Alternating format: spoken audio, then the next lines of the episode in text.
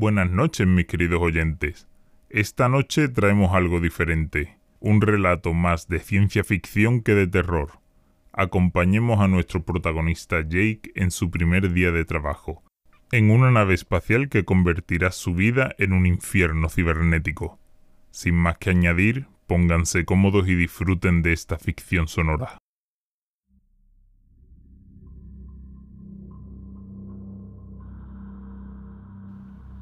Llevo dos largos días de viaje en la lanzadera en dirección hacia mi nuevo destino, la XN Navigator, un nuevo prototipo de nave, el orgullo de la tecnología cibernética y biótica de la Federación. La observo preocupado. No es normal que la nave flote tranquilamente sin ninguna baliza encendida. La nave sigue su rumbo hacia lo desconocido. Flota ligeramente ladeada, sin ninguna preocupación aparente, sin rumbo fijo, solo disfrutando de la soledad de las estrellas ninguna luz encendida. Dormitaba como un pequeño bebé sin preocupación alguna.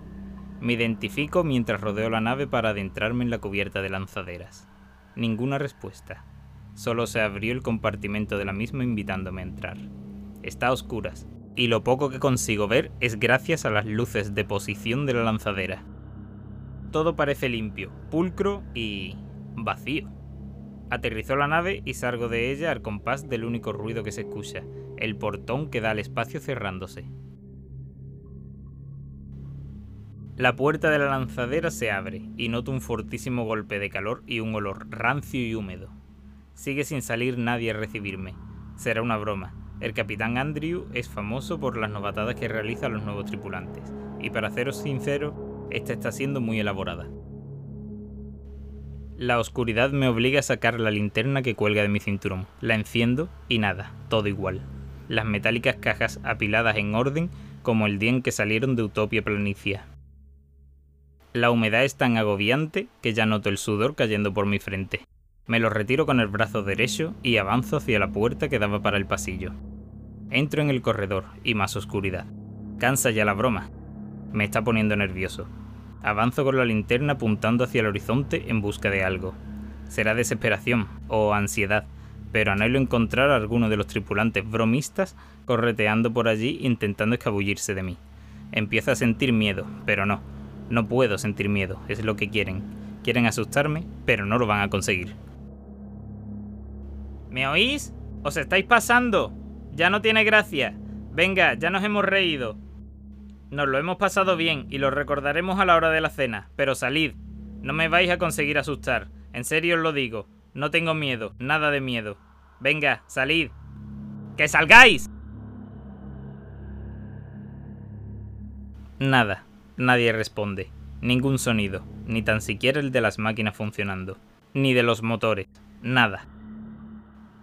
Cada vez el ambiente está más recargado, me detengo en un cruce de caminos para leer las indicaciones de las placas que están escritas en las paredes, así que estoy al lado de los reactores. Lo más seguro es que estén allí, en la sala de máquinas, riéndose del nuevo. Así que, si la montaña no va a Mahoma, Mahoma tendrá que ir a la montaña, por lo que me dirijo hacia la sala de motores, cuando oigo un ruido. Es un lamento lejano, como de un niño pequeño. Agudizo el oído y el lamento ha desaparecido, ya no está. Venga chicos, lo habéis conseguido, ¿vale? Estoy asustado, muy asustado, pero por favor, salid ya, detened la broma.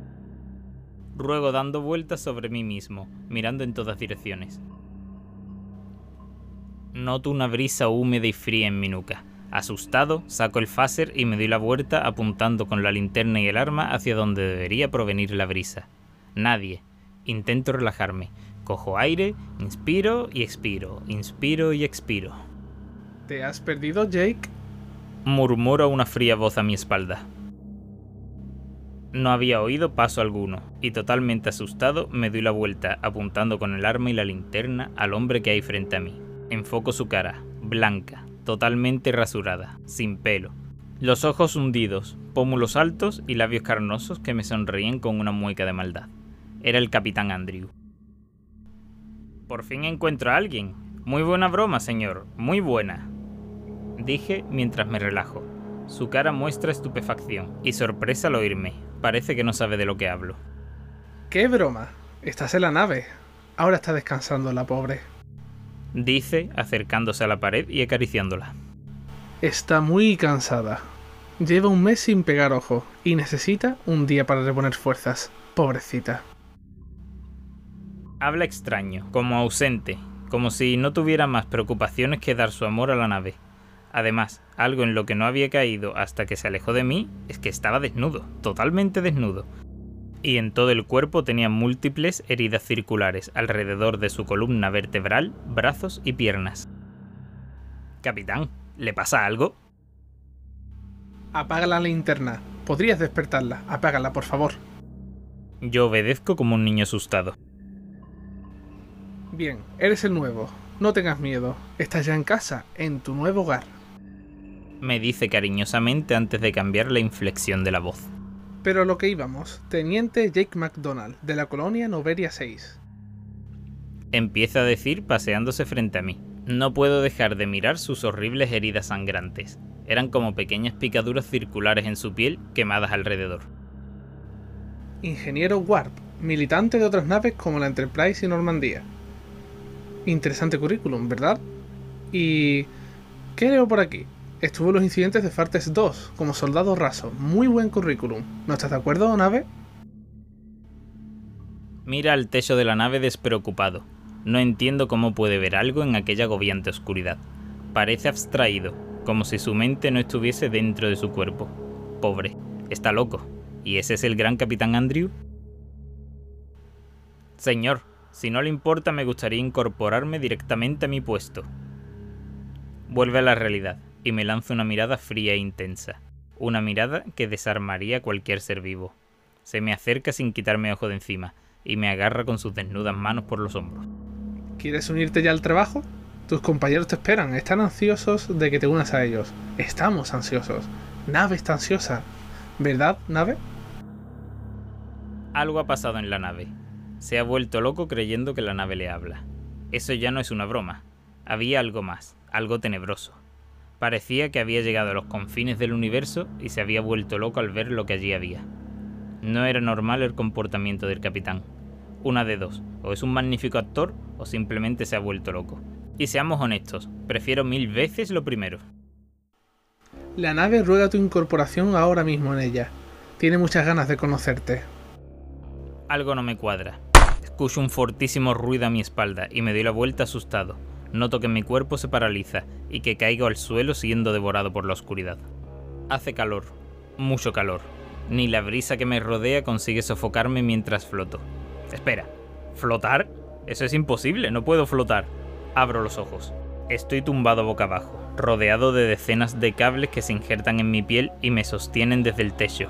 Miro alrededor, me custodian dos mujeres en las mismas condiciones, desnudas y enredadas en matojos de cables conectados a sus cuerpos dormidos. Intento moverme, pero no puedo, estoy bloqueado. Estate tranquilo, no pasa nada. Por favor, por favor, déjame ir. No contaré nada, por favor, te lo digo de verdad. No contaré nada. Diré que he decidido abandonar por temas familiares, pero déjame salir, por favor. Ja, sé que lo harás. Antes de ver a nave, debes saber algo. No trabajamos para la nave ni ella para nosotros, sino que nos ayudamos. Es un buen trato, una simbiosis bastante justa. La tripulación accede a su sistema matricial, siendo la comunicación entre las demás entes y la nave infinitamente más rápida. Cuando construyeron este prototipo, dieron cierta inteligencia virtual a la nave, lo suficiente para que pudiera escuchar lo que pensábamos y transmitir aquellos datos para realizar sus funciones más rápidamente. Pero los programadores pensaron que no desarrollaría inteligencia propia alguna, algo en lo que se equivocaron garrafalmente. ¿Qué quieres decir? No te entiendo.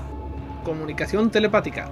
Somos parte del sistema y ella es parte de nosotros. Al mismo tiempo, nosotros nos comprometemos a repararla, a consolarla y que tenga voz y voto en las decisiones y en las misiones que se lleven a cabo. La única pega es que debemos estar conectados a ella la mayor parte del tiempo. Entiendo, pero yo no quiero que mi mente sea leída por una máquina. Te lo ruego, déjame ir, por favor. Él mira hacia arriba, clavando su mirada en mí, sonríe maliciosamente y aparta la vista. No te voy a mentir, la primera vez duele, pero no te preocupes, Nave te cuidará. Dice antes de apretar el botón, Grito de dolor al notar que algo se me incrusta en la nuca.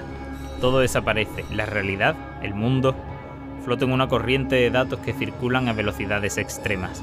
La corriente me arrastra, intento nadar entre los datos, pero no puedo. La corriente me lleva hacia algún lugar, y yo cierro los ojos. Abro los ojos, luz cegadora. Me tapo los ojos con el brazo, intentando protegerlos de la luz mientras estos se adaptan a ella. Y allí está, el procesador central, lleno de cables y alrededor suyo cientos de personas de diferentes razas, humanos, bayoranos, chindis. Iban sin nada, sin ropa, flotando totalmente dormidos.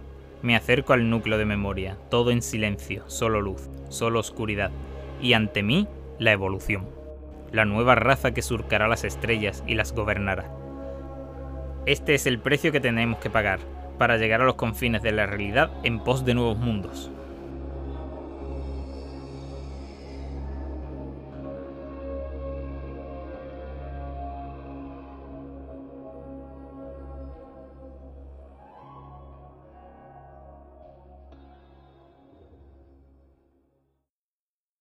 Bien? ¿Qué os ha parecido? A Cujo parece que le ha gustado. ¿Qué me decís vosotros? La noche es larga y alberga horrores, pero vosotros os encontréis en un lugar seguro, ¿verdad? ¿O no? Nos encontraremos en vuestros sueños, dulces pesadillas.